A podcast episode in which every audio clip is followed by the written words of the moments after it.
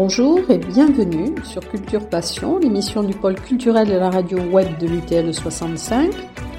Culture Passion ou embarquement immédiat vers la galaxie Culture 65.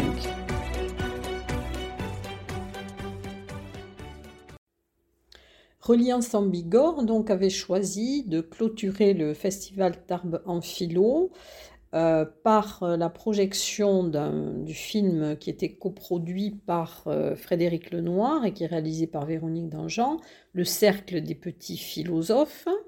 Alors cette projection avait lieu au Parvis le, dimanche 3 avril après-midi.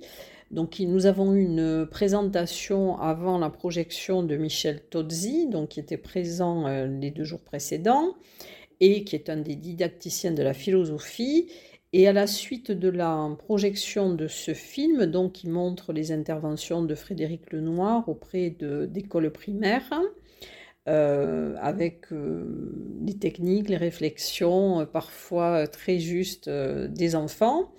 Et à la suite de cette projection, donc, il y a eu des réactions des spectateurs. Et ensuite, donc, la séance s'est terminée par une, une conférence, enfin conférence n'est peut-être pas le mot exact, mais disons que Michel Tozzi euh, nous a expliqué euh, l'origine, la méthodologie de ces ateliers euh, réalisés dans les classes primaires et surtout ses visées pédagogiques. Donc c'est très intéressant et donc je vous invite à écouter et les réactions du public et les précisions de Michel Tozzi. Bonjour à toutes et à tous, bonjour à ceux qui étaient là hier, bonjour à ceux qui découvrent un petit peu donc euh, ce film. Quelques mots peut-être un petit peu, disons, pour, le contextualiser. Euh, ce film a été tourné pendant un an euh, dans deux classes d'une école donc, primaire. et il est coproduit par Frédéric Lenoir, donc, que certains ont pu voir donc, hier. Euh, Frédéric Lenoir a lancé une association qui s'appelle SEV, Savoir être et vivre ensemble, euh, en, 2016, et qui, dont l'objectif est de former euh, le maximum de personnes, enseignants et non-enseignants. D'ailleurs, sur les gens formés, il y a à peu près un tiers d'enseignants et deux tiers de non-enseignants, pour développer la philosophie avec des enfants à l'école primaire, mais aussi au collège, plus rarement d'ailleurs au lycée, euh, disons, en tout cas pour l'instant. Voilà. Euh, Frédéric Lenoir n'est pas un spécialiste au départ de la philosophie avec euh, les enfants, mais ça l'avait intéressé, parce qu'il avait entendu parler ou il avait assisté à un deux ateliers, il s'est dit, puisqu'il est philosophe lui-même, et, moi, si je essayais de voir un petit peu ce que ça donne véritablement avec des enfants. Et donc il s'est confronté pendant un an, alors notamment dans ces deux, dans ces deux classes, vous allez voir, mais pas seulement, hein, euh, dans plusieurs écoles en France, mais aussi à, l'étranger. Et donc, il a eu une certaine expérience, disons pendant un an, de cette euh, confrontation. Et alors, il avait pris, il avait un parti pris, c'est de ne pas lire avant euh, tout ce qui avait été, disons, produit sur la question, notamment les différentes manières de s'y prendre pour faire philosopher donc, ou accompagner les enfants dans une approche, disons, de la philosophie. Donc, il voulait faire son expérience par lui-même qui signifie, par exemple, que vous n'allez pas trouver, disons, dans ce film, une espèce de méthodologie, par exemple, de philosophie avec les enfants, c'est-à-dire comment je pourrais m'y prendre, moi, pour philosopher, disons, avec les enfants. Mais par contre, l'originalité, si vous voulez, donc, de ce film, c'est essentiellement d'entendre des paroles d'enfants. Et si on pensait que les enfants n'étaient pas capables, disons, de penser, de philosopher, quand on a vu le film, euh, notre représentation commence, vous le verrez, donc, à, à évoluer. Voilà. Alors, à l'issue donc de ce film, moi je me propose précisément, moi je suis au contraire un spécialiste, si vous voulez, un peu de la philo, disons, avec les enfants. Euh, J'anime des ateliers de philo avec des enfants depuis 22 euh, ans. Et euh, à partir de là, donc, bon, j'ai mis au point une méthode qui s'appelle la discussion à visée démocratique et philosophique. Hein. Donc, une des méthodes en France, puisque ce qui caractérise la philosophie avec les enfants en France, c'est la multiplicité des méthodes qui sont donc utilisées. Et donc, sur cet aspect plus, d'abord, on réagira peut-être à ce qu'on a entendu, puisque c'est essentiellement des paroles d'enfants que vous allez entendre. On voit effectivement Frédéric Lenoir agir un petit peu, donc vous verrez. Mais c'est surtout les paroles d'enfants qui sont assez euh, bouleversantes, pour certaines, surtout pour des sujets qui peuvent paraître euh, graves, euh, compte tenu, disons, de leur âge. Et donc après le film, ben, on aura donc un débat qui portera à la fois sur le film, mais peut-être plus généralement, pour ceux qui seront intéressés, sur la, problématique de la philosophie avec des enfants en France ou dans le monde, et plus particulièrement, disons, euh, sur les différentes méthodes qui sont utilisées. Je vous souhaite un bon film. À tout à l'heure. Bonjour, Frédéric Lenoir. Je vais faire plusieurs fois avec vous des ateliers de philosophie de méditation. Soyez attentif à ce que vous ressentez. J'ai l'impression d'être un bourgeon, mais qui grandit de travers. Est-ce que vous pensez qu'il vaut mieux être mortel ou immortel C'est mieux d'être mortel, comme ça tu restes en train de manger et dormir. Cueillir un peu vos, vos impressions, c'est-à-dire comment vous réagissez par rapport à ce que vous avez entendu. Euh, c'est un beau film parce qu'il y a, euh, il y a un parti pris esthétique très, très net, disons, dans le film. Hein. D'abord, on filme les enfants de, très près, donc il y a la beauté euh, quelque part du visage. Il y a aussi la nature, les mouvements de caméra, le, ciel. Bon, voilà, donc euh, il y a un environnement esthétique qui est très intéressant. C'est un parti pris certainement de, la, de la production. Euh, et puis il y a tout ce que les enfants disent, où on les entend penser, Ou, alors, des fois on les entend penser, et des fois, donc, il, parle, il parle ce qu'il. Voilà. En première, euh, première réaction, peut-être. C'est un peu. Si vous voulez prendre la parole, n'hésitez pas à lever la main pour qu'on fasse circuler les micros pour que tout le monde puisse bien vous entendre. Quand vous entendez ces, ces enfants, qu'est-ce que vous pensez finalement de l'enfance? Qu'est-ce que vous pensez de l'enfant? Et en quoi finalement ça euh, ça peut nous amener à réfléchir sur le statut de l'enfance et euh, son incapacité de penser, qui est la représentation, disons, initiale. On dit c'est trop tôt, c'est trop compliqué, bon, voilà. Bon, alors, euh, mon, impression, est-ce que vous entendez là?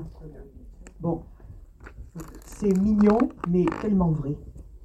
Parce que ils ont dit des choses extrêmement profondes et ça prouve euh, une fois de plus que la philosophie, c'est pas réservé à une élite. C'est pas des grandes paroles euh, très élaborées dans des livres euh, obscurs. C'est quelque chose qui se vit tous les jours. C'est quelque chose qui permet de savoir d'où on vient, où on va, en quelque sorte.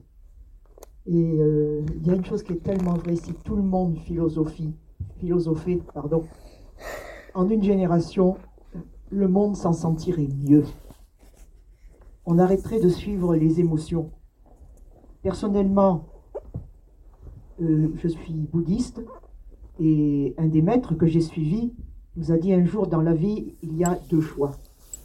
Suivre ses émotions ou en faire autre chose, enfin, ne pas les suivre et en faire autre chose. Donc là, je pense que tout est dit au moment où on parle de la colère avec le philosophe, les enfants se rendent compte qu'il est très dur des fois de ne pas suivre ses émotions. On a envie de les suivre. Et effectivement, c'est tellement vrai que les adultes aussi font des, des, bêtises, comme de voter pour un candidat à la présidence sur un fait de colère. Donc finalement, dans ce que vous dites, c'est toute une réflexion un petit peu sur la question des émotions. Et dans ce film, il y a énormément d'émotions. Il y a énormément aussi de paroles euh, concernant, disons, les émotions. Euh, il y a aussi plusieurs façons, disons, de les traiter. D'abord en parler. C'est extrêmement de mettre des mots sur ses propres émotions. Bien sûr, on les danse, on les joue, on les... Voilà, donc euh, c'est un point qui est important. C'est vrai que la gestion des émotions, c'est certainement quelque chose qui est, très important pour arriver à une certaine sérénité, comme il est dit. Oui, alors je voulais vous demander, euh, vous vous êtes présenté tout à l'heure comme ayant une, certaine pratique euh, de la réflexion philosophique euh, avec les enfants, et vous avez dit qu'il y avait beaucoup de méthodes. Alors, première partie de ma question, c'est quel genre de méthode suit Frédéric? Et la deuxième partie, c'est il y a tellement de choses qui sont dites là, qui sont, riches, euh, que je me demande, alors bien sûr c'est un effet du montage du film, mais dans quelle mesure elles sont suivies? Parce qu'on a envie, euh, surtout euh, quand on entend certains qui, qui sont, qui s'expriment librement et facilement, on a envie de voir comment ce qu'ils ont dit peuvent peut-être re-évoquer avec eux et les faire progresser de cette façon-là. L'image que j'ai, c'est des fleurs coupées, des fleurs qui sont belles mais qui sont coupées et qui sont sans lendemain. D'accord. On va vous poser un problème, disons, on va traiter par la suite, le problème de méthode, de méthodologie, etc. etc. Au-delà peut-être, disons, de, l'effet montage, hein, parce que c'est un film. Ce film est à la fois un aspect, disons, documentaire, hein, c'est-à-dire ça montre ce qui s'est fait dans un certain nombre, dans un certain nombre de classes et dans, dans deux écoles primaires, mais, il y a l'effet après, disons, montage, c'est-à-dire c'est un film et pas seulement un documentaire. Alors se pose après la question que vous posez, on pourra en parler tout à l'heure si vous voulez, c'est quelles sont les méthodes qui sont utilisées et est-ce que là il y a une méthode, s'il y a une méthode, laquelle, en quoi est-elle différente à ce moment-là des autres méthodes? J'y répondrai. On en est toujours un petit peu par rapport aux impressions, hein. on parle de l'affect si vous voulez. Oui, alors, euh, donc euh, moi l'impression que me laisse ce film, c'est hum, l'importance du temps, du temps d'écoute que l'on doit accorder à chacun de ses enfants et des enfants en général. Et euh, je trouve que dans le système scolaire, dans l'école, on n'a pas suffisamment de ce temps-là d'écoute pour partir de ce qu'ils sont. On a fait beaucoup de choses à l'école, il y a beaucoup de choses programmées et je trouve beaucoup trop de choses programmées qu'on doit leur apprendre, mais pas suffisamment de temps ou que l'on a accordé pour les écouter partir d'eux. On, le voit dans ce film, la, nécessité de, de partir d'eux et de les écouter chacun d'entre eux, en fait, pour, pour, les amener à changer, mais également euh, pour, s'enrichir aussi de ce qu'ils ont à dire. Vous soulevez un problème essentiel, c'est le problème de, de l'écoute. Qu'est-ce que c'est qu'écouter? Qu'est-ce que c'est qu'écouter un enfant? Et en même temps, qu'est-ce que c'est que l'écouter Pas seulement d'un point de vue psychologique, comme le fait un, psychologue scolaire, par exemple, pour un enseignant qui prend, qui prend un moment pour écouter un enfant qui a quelque chose peut-être d'important à dire, disons, par rapport à sa vie. Mais qu'est-ce que c'est que l'écouter philosophiquement? Moi, ce qui m'intéresse beaucoup, c'est de réfléchir sur ce que j'appelle une écoute cognitive contrairement à une écoute qui serait plus affective, plus, globale. J'ai beaucoup travaillé ce problème de, de l'écoute cognitive. Hein. Je peux en reparler si vous voulez tout à l'heure. Toujours les impressions. Hein. oui, une chose moi qui m'a beaucoup frappé, mais je ne peux pas forcément bien expliquer pourquoi, c'est juste une sensation très importante, c'est la rupture, euh, le minéral, enfin ces enfants qui sont dans des lieux euh, fermés, très durs, les cours sans herbe, sans végétation, et on a l'impression cet élan et cet appel qu'ils ressentent dès qu'ils sont au bord de la mer ou dans les prairies et qu'ils se jettent par terre, ça m'a frappé. Il faut voir que là, on est dans des, dans, des écoles bon, euh, de, de, la banlieue, disons, parisienne. On voit le, les enfants, sont, ce sont des classes un peu multiculturelles. Hein. Donc, c'est un des intérêts, précisément, du film, d'intervenir avec des enfants de niveau, disons, socioculturel, disons, pas, toujours, disons, favorisé, etc. Et c'est d'autant plus important, ça je pourrais y revenir si vous voulez, de faire de la philosophie avec, avec ces enfants-là, et pas seulement avec euh, les futurs euh, énarques. Et euh, je trouve que ben, ça, ça, fait assez fou de voir à quel point certains enfants, sans même connaître quelques phrases vraiment philosophiques, ils font de belles phrases, ils font de, des phrases comme les, les amis, c'est un peu. Enfin bon, au départ, ça m'a fait rire que c'est un peu comme l'argent. En vrai, on est c'est vraiment une espèce de pauvreté de ne pas avoir d'amis. C'est parce que c'est un peu comme une, île au trésor euh, des amis. Tu leur mets toute une confiance dedans et euh, je trouve totalement fou qu'il y ait une enfant qui, qui est plutôt, on va dire, jeune, qui ait eu euh, l'idée d'avoir avoir ces mots, ces mots qui disent que c'est un peu comme l'argent et je trouve ça euh, impressionnant. Les, enfants vont beaucoup s'exprimer avec des, analogies, disons des, métaphores, bon, surtout dans l'expression disons, de leurs émotions. Et c'est vrai qu'il y a, ça revient à ce qui a été dit, un petit peu une espèce d'authenticité de ces paroles. Ce sont des paroles un petit peu, disons, authentiques, c'est-à-dire qui ne sont pas passées par tous les détours, etc., qui arrive qui montre l'enfant tel, qu'il est, tel qu'il sent et tel qu'il peut penser à partir de ce qu'il sent. C'est ça qui est intéressant. Oui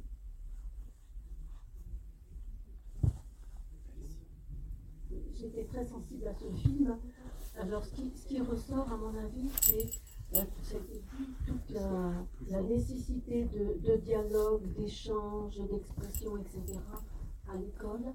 Mais on perçoit aussi qu'il se passe beaucoup de choses dans les familles dont les enseignants ne peuvent pas toujours avoir de prise. Et on sent bien qu'il y, a, tout un y aurait tout un travail aussi à faire. Vous voyez, par exemple, pour, pour illustrer, c'est la, maman qui est logée, disons, dans un hôtel, où toute la famille est dans une seule pièce, etc. Donc, bon. Oui. Que ce soit par rapport à la religion, mais c'est vrai que c'est peut-être difficile aussi parfois pour les enseignants. J'ai une fille qui est enseignante qui m'en parle sur les zones géographiques à Toulouse et on n'a pas, ils n'ont pas forcément de prise toujours sur. Euh, on sent bien, il y a des, euh, des, soirées euh, vidéo ou films très tard, etc. il a tout ce travail à faire aussi avec les, avec les familles. Et ce qui est intéressant, c'est que dans les ateliers philo, par exemple, ce, cet aspect-là affleure. C'est-à-dire tout, tout ce vécu finalement un petit peu, disons, on va dire, socio-culturel, socio-économique donc qui fait éruption quelque part dans la classe. Et tout le problème, ça va être dans les ateliers philo, euh, de transformer euh, ces apports un petit peu de façon culturelle, c'est-à-dire en partant précisément de témoignages un peu dans, euh, la dureté du réel, je dirais, pour en faire un objet de réflexion. Et, le fait de faire un objet de réflexion, ça, ça amène une certaine distanciation par rapport aux situations parfois fort douloureuses qui sont vécues. Ça, c'est un aspect très intéressant de pourquoi c'est important le langage dans les ateliers hein. Voilà. Et vous levez la main à un moment donné que j'aime bien regarder les, personnes. Ce que j'ai beaucoup apprécié, c'est que de toute évidence, il y avait une écoute entre eux. Ils ne parlaient pas tous en même temps et euh, c'était une espèce de respect euh, dans la parole de l'autre. Également, le fait, à un moment donné, le petit garçon dit tu es nul, Frédéric dit on ne dit pas tu es nul, on dit je ne suis pas d'accord avec toi. Et ça, je trouve que c'est un enseignement extraordinaire. Alors là, ça reprend un petit peu ce que vous disiez, disons, sur l'écoute. Et c'est pas seulement l'enseignant qui écoute, dans ce cas-là, c'est les élèves qui s'écoutent, disons, eux-mêmes. Et on peut se demander comment faire en sorte, surtout dans des classes qui peuvent être parfois, disons, difficiles, comment instaurer, disons, un climat on va dire, d'écoute entre les élèves eux-mêmes. C'est quelque chose qui, s'apprend et qui se développe à travers les ateliers Je pourrais en reparler. Euh, oui, c'était pour savoir euh, par rapport au film, quelle avait été la diffusion, est-ce qu'il est disponible en, cassette, en DVD, et aussi je trouve que par rapport à une critique de film, bon, on voit qu'il y a des asiatiques dans la, dans la, composition de la classe, et on leur donne pratiquement pas la parole. Et alors ça, c'est ça qui m'a un peu surpris, euh, du fait que euh, la philosophie actuellement, on voit qu'on veut la supprimer même pour les classes supérieures. Ce sera une, option au niveau de l'enseignement, alors que ça devrait être euh, enseigné depuis la, comment dire, la maternelle, comme le, font malheureusement dans le privé les, les écoles religieuses. c'est un grand enjeu précisément la philosophie, de faire la philosophie des enfants parce qu'en France, euh, traditionnellement, euh, on a 150 ans de tradition de l'enseignement philosophique, avec un enseignement philosophique qui était jusqu'à maintenant terminal. Il y a une option maintenant donc, qui a été mise, disons, en première, et c'est à la fin, en tout cas, disons, de la scolarité. Et alors, c'est donc une innovation euh, autour des années 2000, par exemple, etc. Et on peut s'interroger sur qu'est-ce que ça amène, ou qu'est-ce que ça peut amener dans le système éducatif, que de commencer à faire réfléchir les enfants très tôt de manière un petit peu, disons, systématique. Oui. Il y a encore des gens qui avaient des choses à dire. Oui, Alors moi, je ne sais pas si euh, ces deux écoles sont représentatives euh, de l'ensemble des enfants de cette classe d'âge en France. Mais ce qui m'a étonné, enfin moi je trouve que j'ai pas tellement été, euh, pas tellement trouvé que ce qui dominait c'était l'émotion des enfants. Ce qui m'a surtout frappé, c'est que je trouve qu'ils ont une très grande liberté de parole. J'espère que ça leur restera après après qu'ils soient confrontés aux réseaux sociaux, par exemple. Et aussi, je trouve, une très grande maturité de leurs paroles, pour leur âge. Ça, c'est les deux choses qui m'ont frappé. Mais dès qu'on fait des ateliers philo avec les enfants, on est frappé d'une certaine maturité qu'on ne soupçonnait pas. Et euh, les enseignants sont les premiers quand ils commencent à demander à des intervenants formés à ça de venir, ou bien en étant formés eux-mêmes et en pratiquant ça, on est surpris de ce que les enfants peuvent dire. Quand on fait venir des parents ou quand on fait des ateliers parents-enfants, par exemple, une très grande surprise, les parents n'imaginaient pas que leurs propres enfants puissent dire des choses comme ça. Donc, alors il faut se demander pourquoi. Qu'est-ce que c'est qui fait que euh, il y a une espèce d'alchimie, sans, sans, mythifier ou mystifier, si vous voulez, dans l'enfance, etc. Mais c'est du domaine extrêmement palpable du constat. Et dès qu'on fait des enregistrements, on, s'en aperçoit. Oui? Oui, vous venez de mentionner les enseignants. Euh, j'étais frappée que ces deux enseignants euh, étaient très ouverts et très, très coopératifs.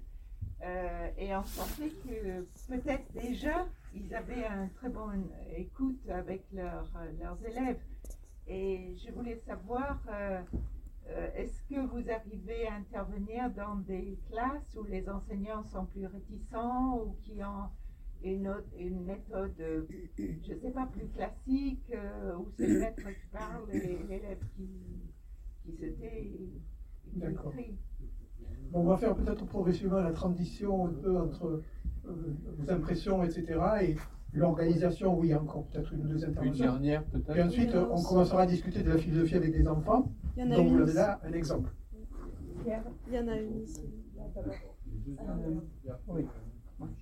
Donc c'est vraiment une réaction affective, donc c'est pour ça. Euh, en fait, euh, ce qui a été assez fort pour moi, c'est parce que peut-être mon enfant, euh, mon enfant intérieur est peut-être pas si loin, c'est que je, j'ai ressenti comme une grande nostalgie de ne pas avoir eu la possibilité d'être entendu, écouté sur ma pensée d'enfant, qui, euh, du coup, je me dis, bah, je, crois que je pensais beaucoup aussi. Voilà, donc là, ça, ça a fait vraiment cette, ce, ce miroir-là de, voilà, de l'enfant euh, qui a dû se débrouiller avec toutes les pensées euh, qu'elle avait et qui n'avait pas forcément d'espace pour, euh, pour s'exprimer.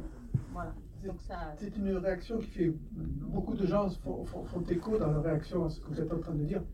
Mais pourquoi j'ai pas fait de la philosophie avec les enfants à l'école primaire? Et pourquoi ça se fait maintenant, donc avec mes enfants ou avec mes petits-enfants? Pourquoi on n'a pas fait avec moi? Parce que ça, ça m'aurait été si profitable. Oui? Oui, pardon. Euh, moi déjà je trouvais que c'était un très beau film euh, qui parle à tout le monde, euh, de tout âge et de tout horizon. moi ce que je me suis demandé c'est est-ce que l'enfance serait, serait pas une période, serait pas la période la plus pure de notre vie, puisque c'est une phase de découverte? Et donc est-ce qu'un enfant ne serait pas plus adulte que nous?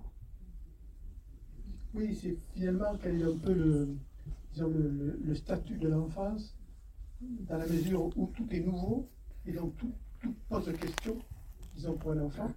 Qu'est-ce qu'on fait de ces questions? Est-ce qu'on leur donne un espace d'abord pour se formuler? Et puis qu'est-ce qu'on en fait quand elles se formulent Surtout quand ce sont des questions auxquelles nous, nous n'avons peut-être pas de réponse, ou nous avons déjà changé plusieurs fois dans notre vie la vie. Oui? Encore là Non Je crois que c'est bon. On a oui, c'est bon. On, peut. T'as peur de la mort ou pas, toi On nous fait vivre et pourquoi on reste pas tout le temps sur Terre? C'est la question que je me pose. Moi, je voudrais qu'il n'y ait plus d'argent dans ce monde. Tout sera gratuit. Parce que tout est payant dans le monde. Moi, j'ai une sensibilité qui me rend heureux. Oui, il y a un petit. Oui. Allez-y, allez, si vous avez un petit scrupule. Allez-y, allez-y. Restez pas avec d'autres questions. Alors ça, fait le lien en fait avec euh, votre transition. Moi je suis venue avec mes enfants, j'étais à la conférence hier et puis aujourd'hui je voulais qu'ils voient justement en fait euh, l'approche de la philosophie dans les classes. J'aimerais beaucoup euh, à Tarbes qu'ils puissent bénéficier.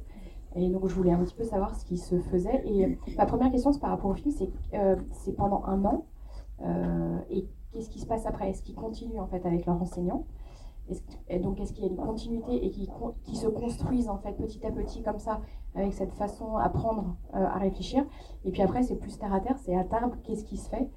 Euh, Est-ce qu'il y a des personnes qui sont formées via l'association SEV et qui interviennent dans les écoles et euh, un peu la démarche Alors, de toute façon, il y a des personnes dans la salle qui pratiquent déjà la philosophie dans leur propre classe. Et, je pense à Valentine, par exemple, ou d'autres, Et il y a aussi une personne, ou plusieurs peut-être même, qui, sont, qui ont été formées par Sèvres et qui pourront intervenir. Hein. Ça sera à, titre de témoignage. Hein. Bon, on peut, avoir là un premier temps, si vous voulez, un peu de, mise au point, un peu historique et théorique. Dans un deuxième temps, il peut y avoir des témoignages, et puis vous pouvez après euh, réintervenir si vous voulez. Alors, je disais euh, en, démarrant que Frédéric Lenoir n'était pas un spécialiste de la philosophie pour enfants, au départ.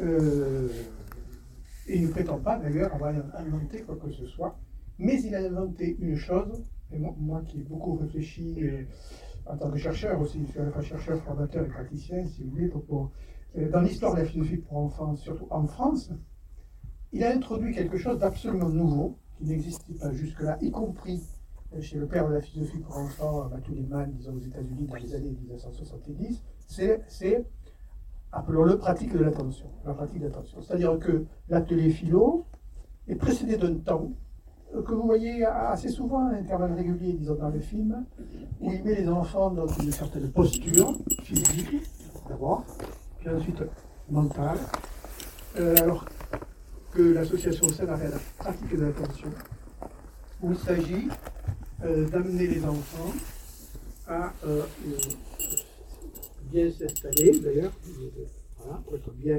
assis, donc physiquement parlant, et puis ensuite à respirer profondément, concentrer toute leur attention, pratique de l'attention, sur leur respiration. Et puis à partir de là, disons, de laisser, laisser venir ce qui vient, mais sans essayer quelque part un petit peu de l'accrocher. Et puis ensuite, euh, de, sentir un peu un certain nombre d'impressions, de sensations, je dirais, disons, corporelles. Alors, c'est, parmi les multiples façons de faire, et j'emploie le mot sommeil, disons, de la méditation, euh, euh, un, courant, mais parmi bien d'autres, hein, au niveau, disons, de la méditation, qui s'appelle le courant méditation de pleine conscience, qui vient d'ailleurs des États-Unis, euh, après, bon, inspiré lui-même par certains courants bouddhistes, etc., qui consiste simplement à se, centrer sur les propres sensations corporelles que l'on ressent, et à partir finalement de la respiration, puisque la respiration, c'est, si vous voulez, donc c'est la vie, c'est, le, souffle, le souffle anima, hein, l'âme, euh, d'une certaine manière, si vous voulez, c'est-à-dire ce qui impulse quelque part, si vous voulez, donc la vie. C'est pour ça que la respiration est aussi importante dans, la méditation. Et alors, ce, ce mot de méditation est un mot qui est très connoté, connoté bouddhiste, notamment. Et comme on est dans un pays, si vous voulez, la France, est un pays qui se veut laïque, où l'influence des religions, quelles qu'elles soient d'ailleurs, doit être, euh, disons, bon, on la possibilité, disons, de s'exprimer. Ça, c'est la, loi sur la laïcité de 1905, mais ne pas intervenir, disons, dans l'espace public. Là, on, parle, on est dans des écoles publiques, si vous voulez. Donc, il y a pas mal de réticences. Ça fait allusion à l'article que, vous avez lu, par exemple. Et donc, pour, euh, pour introduire dans une école laïque des pratiques qui peut-être ne seraient pas laïques parce qu'elles sont trop connotées, disons, au niveau religieux. Alors, je préfère spirituel. La spiritualité est bien plus large, si vous voulez, donc que la, euh, que, la religion. Et donc, du coup, euh, avec l'éducation nationale, il y a eu toute une discussion et on est arrivé à cette idée que on ne pratiquerait pas, par exemple dans ces méditations, des visualisations ou euh, des expériences de pensée, mais on s'en tiendrait simplement à des impressions corporelles ressenties. Alors l'objectif pédagogique, c'est de se recentrer sur soi-même, d'avoir un ancrage, à l'intérieur de soi. D'abord pour ramener le calme, c'est extrêmement important hein, que, l'enfant soit dans un état de calme, surtout lorsqu'il vient de récréation ou des bouillances, il y a l'enfant, tout, en, tout voilà, ça, ça, bouge, etc. etc. Donc bon, voilà, l'immobilité déjà, donc euh, voilà, le, calme qui revient grâce à précisément à une respiration donc euh, profonde. Et alors ça produit beaucoup d'effets, à la fois sur l'enfant et en même temps disons sur la, sur la classe. Euh, c'est que cette recentration sur soi euh, va permettre, précisément parce qu'on est dans une certaine paix, une disponibilité. Une disponibilité à l'autre, à sa parole, à ses idées, et donc du coup créer un certain nombre de conditions pour qu'il y ait précisément écoute. et écoute, disons, mutuelle. Donc moi, je suis particulièrement gré, si vous voulez, à Frédéric Lenoir d'avoir introduit cette pratique de l'attention, parce que ça enrichit, d'une certaine manière, donc les ateliers de philo, disons, avec les enfants, qu'on peut faire sans, pratique de l'attention, hein, bien sûr. Mais c'est un aspect qui produit des effets très intéressants sur les enfants. Vous voyez à quel... Euh, évidemment, la première fois qu'on va pratiquer ça en classe, il va y avoir des fous rires, vous imaginez ce que ça peut faire, etc. Les enfants vont bouger, vont se, euh, taper du coude, etc. Mais lorsqu'on arrive, ça, c'est une question d'entraînement, on apprend, finalement, disons, ce qu'est c'est un apprentissage. Et finalement, dans cette pratique de l'attention, on va apprendre à respirer tranquillement, à prendre conscience de ses sensations et de son corps. Et du coup, ça va prédisposer, d'une certaine manière, parce qu'on s'est concentré sur soi, à être ouvert aux autres. C'est ça un petit peu le, paradoxe d'une concentration qui amène une ouverture. Donc voilà, euh, pour répondre un petit peu par rapport à la méditation, pratique de l'attention, je peux développer si c'est un aspect, disons, qui vous intéresse, disons, par la suite. Deuxièmement, sur la méthode, parce qu'il y a déjà des questions qui ont été posées sur le problème, disons, de la méthodologie. Moi, je dirais, je dirais que euh, Frédéric Lenoir a une pratique de l'attention avec les élèves, disons, au début, et puis ensuite, il continue, bon, un peu au feeling, quoi. Voilà, c'est ça. Il n'y a pas chez Frédéric Lenoir une, une méthode euh, qui aurait été expérimentée, testée, disons, analysée, etc.. Donc. Mais par rapport à cette pratique qu'il a, il y a des méthodes qui ont été progressivement, disons, mises, au point, euh, testées, organisées, et puis ensuite qui peuvent être aussi un objet de formation, parce que c'est très difficile quand on, a, quand on fonctionne au feeling, de former des gens au feeling. Qu'est-ce que c'est de former des gens au feeling? C'est plus facile de les former à la méthode que de les former au feeling. Voilà. Alors, ces méthodes, euh, en France, vous en avez 4 ou 5, si vous voulez. je vous parle des plus. La meilleure méthode, c'est celle qu'on se construit soi-même. Et qu'on ne peut pas tout inventer, on va voir un peu ce que les autres ont fait. Et puis ensuite, on se bricole hein, sa propre méthode. Voilà comment donc, on procède. Mais dans les méthodes qui ont été un petit peu stabilisées, qu'on trouve aussi dans des organismes de formation, comme Sèvres par exemple, hein, il y, en a plusieurs. D'ailleurs, à Sèvres, c'est toutes les méthodes, donc il n'y a, aucune préférence de, pour éviter tout ce qui pourrait être chapelle, etc. etc. Donc bon, il y a une très grande ouverture par rapport à l'ensemble des méthodes. Vous avez la méthode de Matthew Liebman. Matthew Liebman, c'est un Américain, euh, euh, un universitaire, euh, qui s'est rendu compte que ses étudiants avaient un certain nombre de problèmes d'argumenter, et pourtant à argumenter, pourtant ils étaient les étudiants, disons, à l'université. Et il s'est dit peut-être à ce moment-là qu'il faudrait commencer un peu plus tôt. Et donc il a commencé à écrire un premier roman qui s'appelle La découverte de Aristotle Meyer. C'est un jeu de mots. Aristotle Meyer, c'est Aristote. la découverte de la logique d'Aristote. Pour des enfants de 10 à 12 ans. Et il a écrit ce premier roman, et puis il en a écrit d'autres, à la fois en descendant jusqu'à des élèves de 5-6 ans, et après en remontant jusqu'à des, élèves de 17-18 ans. Si bien qu'on a six romans, chacun est adapté, si vous voulez, à un état, à un âge, disons, des enfants, où il met, il en scène euh, des enfants de, ces âges-là, et où on lit un chapitre, par exemple, on demande, euh, par rapport aux enfants, une fois qu'on a bien compris donc l'histoire, euh, de dire les questions que ça leur pose. Bon, évidemment, ce ne sont pas des questions sur de, français, de lexique, si vous voulez, donc, de syntaxe, etc. C'est des questions un peu sur le fond. On les marque donc au tableau. On en choisit une en votant sur la question qui intéresserait, disons, le plus de gens. Et puis à ce moment-là, on commence à traiter, disons, cette question. Voilà la méthode, si vous voulez, un petit peu de Mathieu Lima. Il y a, donc tout un ensemble de, de, matériel ad hoc euh, pour les enseignants, mais qui s'adresse, disons, aux enfants. Et puis à partir de là, les enfants. Et puis par rapport à chaque ouvrage, il y a ce qu'on appelle un manuel du maître, euh, qui va donner une multiplicité de suggestions ou de pistes, si vous voulez, euh, qui vont pouvoir étayer l'accompagnement de l'enseignant pour qu'il réponde, pour qu'il commence, si vous voulez, à répondre à ces questions. Ça, c'est la méthode de Mathieu Liman. C'est la plus ancienne. C'est celle qui la plus pratiquée dans le monde, parce que Mathieu Liman a énormément, disons, voyagé, et comme ça, au fur et à mesure, sa méthode intéressait, disons, les gens. Elle a été introduite en France assez tard, dans les années 1998, alors que beaucoup de pays européens s'étaient déjà saisis, disons, de cette méthode. C'est-à-dire que paradoxalement, c'est le pays, la France, la tradition de l'enseignement philosophique, 150 ans de tradition d'enseignement philosophique en France, importante, hein, puisqu'il y avait jusqu'à 8 heures, mais, et même au XIXe siècle, 9 heures de, philosophie, disons, en, classe terminale, c'est en France où la méthode de Mathieu Liman est arrivée, disons, le plus tard. Et c'est parce qu'il y avait cette tradition d'enseignement philosophique en terminale qu'on n'arrivait pas à implanter la philosophie avec les enfants en France.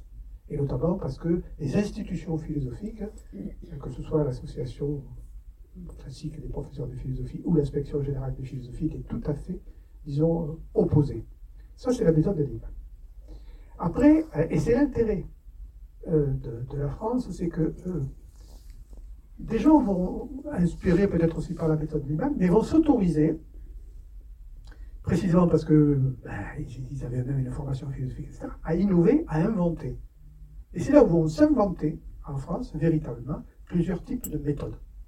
Alors vous avez la méthode de l'AXAS, Association de groupes de soutien au soutien, qui a été inventée par, enfin qui a été soutenue par Jacques Lévin, qui était un, psychologue de, l'enfant euh, et puis ensuite un, psychanalyste aussi, disons, pour enfants, et qui a eu dans les ateliers de philo pour enfants euh, un, moyen pour, pour, l'enfant de parler sa première vision du monde, hein, sur laquelle après, donc, on pourrait, disons, travailler. alors la méthode, la méthode Lévin, appelons la méthode Jacques Lévin, appelons la méthode Lévin, consiste à faire des tours de table où chaque enfant intervient et s'il a envie de dire quelque chose, le dit, ou bien passe le micro au voisin, il peut y avoir plusieurs comme ça, disons, autour de table. Chaque élève entend donc ce qui a été dit par d'autres. D'ailleurs, euh, Jacques Lévy préfère parler d'enfants euh, plutôt que, plutôt que d'élèves. Et euh, on parle aussi, plutôt que de questions, dans cette méthode-là, d'un mot, d'un mot inducteur. La peur, la colère, si vous voulez, l'amour, l'imagination, etc. Donc vous voyez que par le, mode de départ, un mot, un mot qui renvoie toujours euh, quelque part à une notion, hein, parce que nous n'avons que le langage finalement, disons, pour penser. Il part d'un mot, et après il y a des tours de table successifs. Donc euh, c'est une méthode qui, il faut être formé, mais qui est, je dirais, relativement, disons, aisée, disons, à mettre en œuvre, surtout quand on, quand on, quand on débute. Et alors la particularité aussi, c'est que l'enseignant le, n'intervient absolument pas il met en scène, si vous voulez, donc le mot. Nous allons donc discuter d'une chose très très importante pour l'humanité, dont les hommes ont énormément, les femmes ont énormément discuté depuis l'origine de l'humanité, etc. moi, j'aimerais bien, en tant qu'adulte, qui ne suis plus un enfant, savoir un peu ce que vous en pensez. C'est-à-dire, voilà. Donc je, dramatise, si vous voulez, un peu, je, mets en scène un drama, je mets en scène, si vous voulez, un peu la notion, et à partir de là, moi, je suis même en dehors du cercle, je passe le micro à un des enfants et puis ensuite, les tours de table commencent. Cette méthode a été appliquée au départ en grande section de maternelle. Avec des enfants qui étaient très petits, des enfants de 5 ans. Et euh, voilà un petit peu, mais, après, elle, est, appliquée aussi à partir finalement, de, et dans toute l'école primaire, même beaucoup de gens la pratiquent, disons, au niveau, au niveau du collège. Ça, c'est une deuxième méthode. Une troisième méthode, alors je ne vais pas passer toutes les méthodes, bon, même, parler par exemple de ma méthode, si vous voulez, c'est la discussion à visée démocratique et philosophique, qui est une méthode qui a deux objectifs. Le premier objectif, c'est de développer la démocratie, disons, dans la classe, c'est-à-dire être euh, l'éducation, si vous voulez, euh, à une citoyenneté, l'éducation, disons, à la démocratie, et notamment en répartissant l'ensemble des rôles entre, euh, disons, les, différents, hein, enfin les enfants, sur la base du volontariat, et quand les enfants ne sont pas volontaires, en les étayant pour qu'ils aient le, voilà. Et alors, a un président qui gère démocratiquement, disons, la parole. Il y a un reformulateur qui redit ce qui vient d'être dit par un camarade. Il y a, un synthétiseur, ou un secrétaire de séance, qui prend des notes sur ce qui se dit. Et puis à partir du cycle 3, il y a des observateurs, si vous voulez, des observateurs des processus de pensée. Quand moi, tout mon travail de didacticien de l'apprentissage du philosophé, ça a été finalement de chercher quelles sont les conditions à réunir pour qu'un simple échange ait une visée philosophique. Alors les conclusions de la recherche, après beaucoup de tâtonnements, cette méthode, j'ai mis à peu près 5 ans pour, la mettre au point, si vous voulez. Euh, elle, elle, consiste finalement à euh, donner des initiatives et des responsabilités à des enfants sur certaines euh, c'est euh, hérité de la pédagogie coopérative, si vous voulez, de la pédagogie institutionnelle, très, influencée par euh, Célestin Freinet. donc, ça, c'est la tradition, disons, pédagogique qui m'a beaucoup inspiré. Et donc, ça, c'est la visée démocratique. Éduquer à une citoyenneté. On apprend à prendre la parole en public, à exprimer, disons, ce qu'on a, disons, dans la tête, à écouter les autres et être capable de justifier ce que l'on dit. Et ça, c'est fondamental pour l'éducation, disons, du citoyen, c'est-à-dire d'être capable d'intervenir et d'intervenir de manière argumentée dans un débat public. Et puis il y a une deuxième euh, visée, qui est une visée plutôt philosophique, parce que mes recherches m'ont montré que finalement, euh, quand je parle de recherche, c'est des pratiques qui avaient la prise de théorie, puis on, modifie quelque chose dans le dispositif pour voir quels sont les effets par rapport au dispositif, on retient ce qui est formateur, on élimine ce qui nous semble moins, et c'est progressivement que se construit par essai et erreur si vous voulez, un petit peu, disons, le dispositif. En tout cas, c'est comme ça que ça s'est passé pour, pour moi. Et je n'ai pas travaillé seul, j'ai travaillé avec deux autres, notamment enseignants très, très intéressés et qui pratiquaient ça, si vous voulez, dans leur classe. La visée philosophique, on passe finalement d'un simple échange, parce qu'après tout, une discussion peut être très démocratique, et puis on échange finalement que des préjugés. Voilà. Tout le problème, c'est comment dépasser les préjugés. Comment dépasser simplement tous les exemples où chacun y va de sa petite anecdote, etc. Parce que ce que dit l'autre, ça me fait penser à moi aussi dans ma vie, etc. Donc voilà. Et alors, j'en suis arrivé, disons, à la conclusion. Ce qui autorise le passage d'une discussion à une discussion à visée philosophique, c'est qu'elle met en œuvre un certain nombre, de processus de pensée. Ces processus de pensée, alors je les ai beaucoup travaillé avec des profs de philo, parce que moi j'étais prof de philo pendant, pendant 28 ans, avant d'aller à l'université, c'était finalement apprendre à conceptualiser, savoir ce dont on parle. L'amour est-il une illusion ben, Il faudrait quand même qu'on définisse ce que j'entends par amour, parce que c'est pas être alors qu'un seul mot en français, ça peut être tellement de choses. Et il faut aussi que je définisse peut-être ce que c'est qu'une illusion. Parce que tant que je n'ai pas défini ces deux notions, hein, on parle de notions, de concepts en philosophie, la réponse que je vais donner, elle va être peut-être fondamentalement différente. L'amour, si c'est le coup de foudre, est-ce une illusion? Ça ne sera pas peut-être la même chose que si c'est l'amour, c'est un projet à deux qui construit une famille avec le projet d'avoir des enfants. Mais c'est le même mot. C'est le même mot, mais c'est pas la même chose qu'il y a dessous. Donc il faut savoir ce dont on parle. Donc conceptualiser, c'est savoir ce dont on parle. Et pour ça, il faut, comme le disait euh, le philosophe Derrida, configurer la notion. C'est-à-dire lui donner, si vous voulez, euh, un, contour qui la rend beaucoup plus précise, alors qu'au départ, c'est un peu une auberge espagnole. Si vous demandez à, à un groupe qu'est-ce que c'est que la liberté, euh, bon, ben, vous allez avoir autant de définitions de la liberté que de gens qui sont là. Donc c'est un peu une opération espagnole.